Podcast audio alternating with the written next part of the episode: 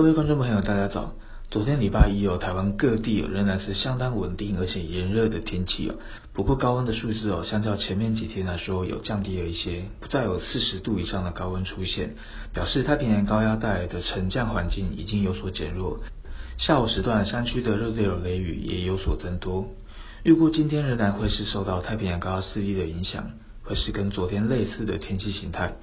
不过高压势力持续减弱之下。从今天的晨间开始，中部沿海就有局部的短暂雨势发生。白天的高温也有机会再降低一些，但是要注意，上午到中午时段云量还是比较明显的偏少，在户外长时间曝晒在阳光下的话，还是可能会有热伤害的情况发生，依然还是要做好防晒的准备。另外，午后的热对流雷雨也会更明显，中南部山区的降雨量会多一些，甚至会开始有瞬间的骤雨发生。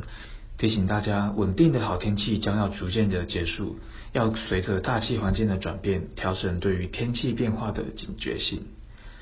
周三的天气跟今天会是比较类似的，不过从周四以后就会有进一步的转变，由于太平洋高压势力退出台湾附近。取而代之的就是目前在琉球到日本南方海面发展的大范围的低压带的环境，会逐渐的接近台湾，带来比较不稳定的大气以及水汽的增多。天气形态的变化可能不是很明显，不过发生降雨的位置有扩大的趋势，雨量会增多一些。而且在这个低压带之中，也可能会有独立的热带扰动系统发展出来。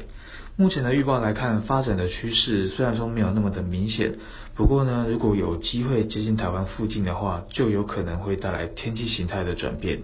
尤其东半部地区会比较容易有局部的短暂阵雨发生，可能带来变化的时间点会在周末左右。不过由于时间距离现在还有好几天，而且预报的分歧度大，不确定性还比较高，最后会是什么样子的天气，还需要时间观察才能够确定。